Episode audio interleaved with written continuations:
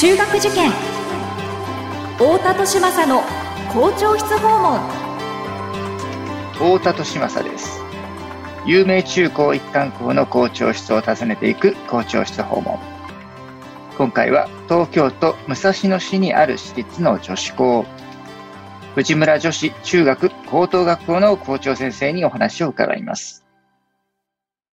学校は個性で選ぶ時代入試も模試も出会いの場です。思考コードという新しい基準で子どもたちと学校の可能性を広げたい。私たちは首都圏模試センターです。太田利政の校長室訪問。文化放送ポッドキャスト QR 太田利政の校長室訪問。それでは藤村女子中学高等学校の校長広瀬まなみ先生にお話を伺っていきましょう広瀬先生よろしくお願いしますよろしくお願いしますえー、今回、藤村女子中高さんの話を伺っていきたいなと思うんですけれども、はい、まず、えー、場所としては、あの、最寄りの駅でいうと、どの辺になるんですか？最寄りの駅は JR の吉祥寺駅になります。うん。ああ、なるほど。そこから？歩いて5分ほどですので、非常にあの駅から近い学校になります。なるほど。じゃあ、井の頭公園の自然があったり、そうですね。一方で、吉祥寺ってやはりね、あの、いろんな飲食店があったりとか、まあ、文化の匂いがする、はい、お寺も多かったりとかするんですよね。そうですね。吉祥寺ってぐらいでね。ねはい、すごくね、あの、文化的な、あの、住みたい街ランキングでもいつも上位に来る、まあね、賑やかな過ごしやすい街かと思いますけれども。はい。もう今と昔が融合してる街だというふうに思いますね。ああ、なるほど。本当ですね。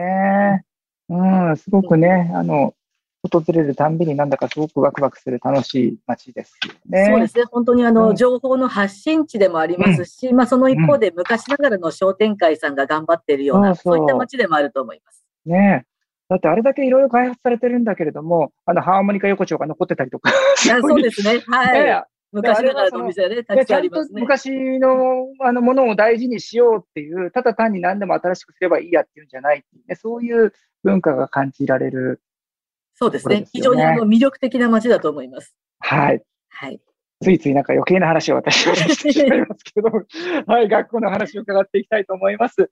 はい。このまあ藤村女子中高さんなんですけども、先生からご覧になってですね、どんな学校っていうふうにご説明されます？はい。あの、まあ、本校見学の精神がですね、心身ともに健全にして、知、徳、体を兼ね備えた個性豊かな女子の育成ということなんですけども、まあ、簡単にお話ししますと、はいまあ、考える力、それから思いやりの心、うん、そしてあの健康な心と体、まあ、これを兼ね備えた、あの自分のですね、こう個性を生かしていける、はい、そういった人になってほしいという、そういったあの、うん、教育、えー、教育理念ですね、見学の精神がございます。はい、なるほど。はい、知、徳、体、えー、知識の地位に、えー、徳は徳を積むの徳ですね。はい。はい、で、体は体の体ですね。はい。はい、そうですね。この体は、あの、心も体も。心も含んでるんですね。そうですね。すべ、てを含んだ体と。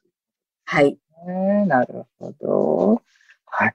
どんな交付、もしくは生徒さんたちの様子とかですね。はい。最近の学校の様子なんかも伺えばと思うんですけれども。はい。あの、本校の生徒たちはですね、まあ、明るくて、人懐っこくて、何か自分がこう打ち込めるようなものを見つけている、そういった生徒が多いなというふうに、私が勤め始めた二十数年前からずっとあの、その印象は変わりません。ああ、そうですか。はい、なるほど。明るくて人懐っこくて、何か打ち込めるものを見つけられるんですね。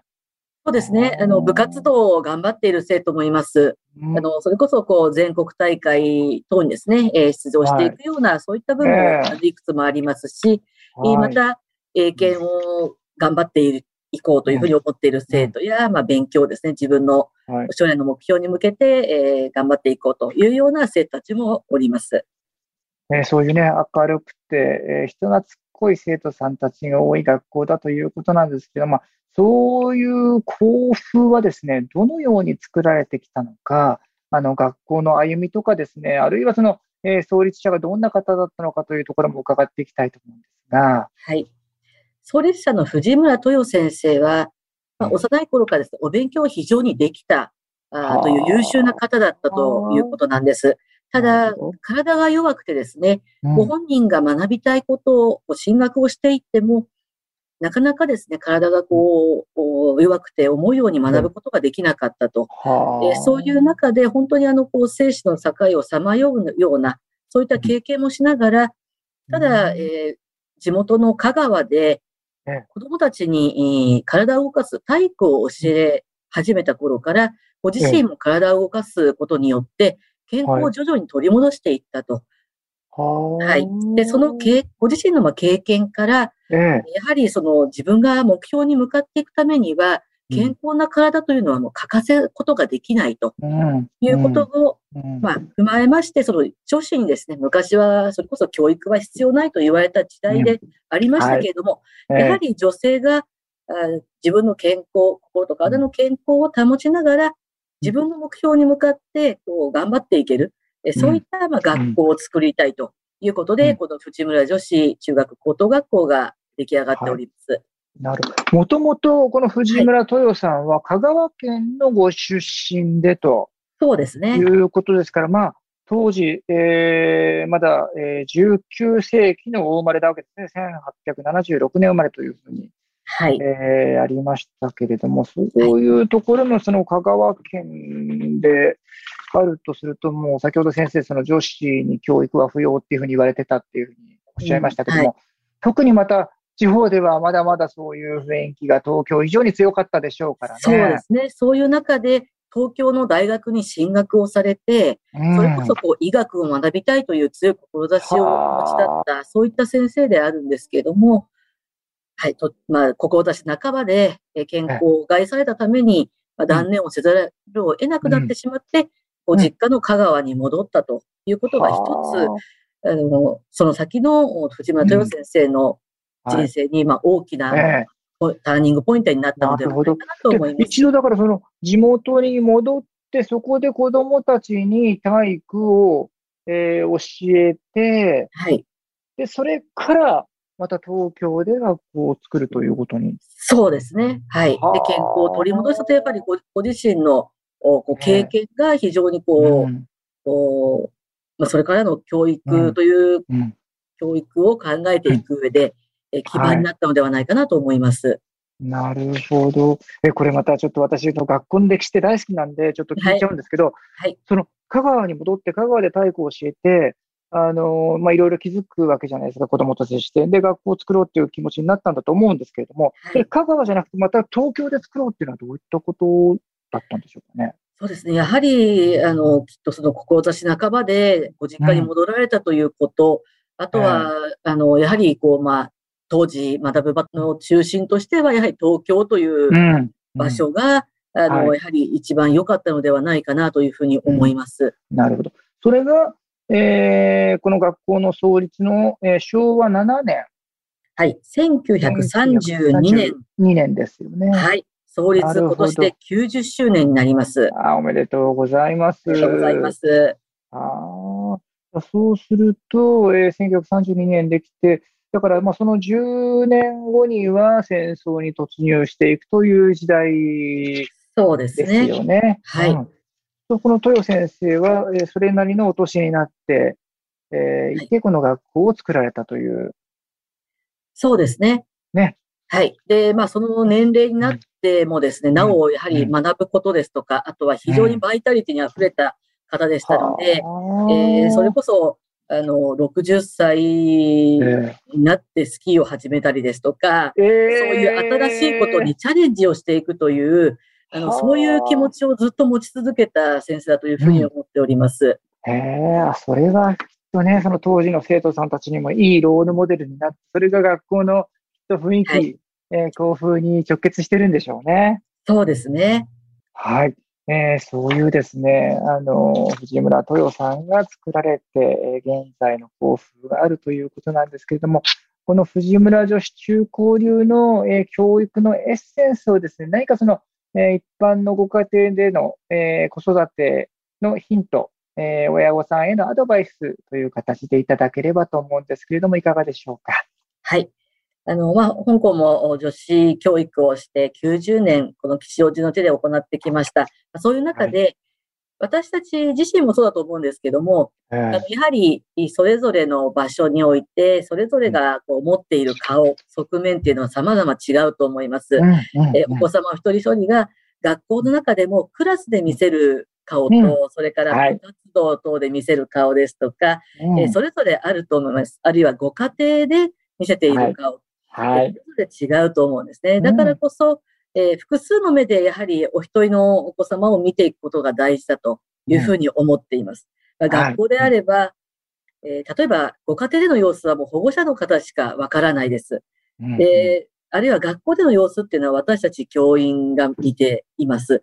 えだからこそ、まあ学校と家庭っていうのはパートナーとして、お一はい人のお子様を見ていくっていうことが大切だというふうに考えています。まあ、そういう中で、あの、お子様自身も、まあ自分はこういう人だからなっていうふうに自分自身で思っていることがあると思うんですけども、うんあの、まあ、多分保護者の方も、うんうちの子はこういう子だというふうに思われていると思うんですが、それもやはり本当にある一部分だと思うんですね。はい。あの、本当にまあ、伸びしろしかないとうん。あの思いますし、はい。可能性の塊だというふうにも思っています。で実際に私もあの多くの、おまあ、生徒たちを見てきた中で、例えば在学中、うん英語ちょっと苦手だなというふうにご本人が言っていた、そういった生徒が、えー、はい。えー実際に選んだ職業がえー。外資系の企業だったりすることも多々あります。で海外の人とやり取りをして。うん。あ、そんな可能性がこうひ花開いたんだなという、あうん。の非常に嬉しい気持ちになることたくさんあるんですね。ええええだからこそ、あの、まあ、決めつけることをせず、あの、うん。私も生徒たちにも言っていますが、まあ、限界を決めずですね、い、ろんなことにチャレンジをしていく、そういった、えーまあ、環境ってのはなかなか難しいかもしれませんけれども、ちょっとやってみたら、もしかしたらそこに自分の興味関心が広がっていくかもしれませんし、うん。あるいはそこで思いがけずですね、自分の力が発揮できる、そういったこともあると思います。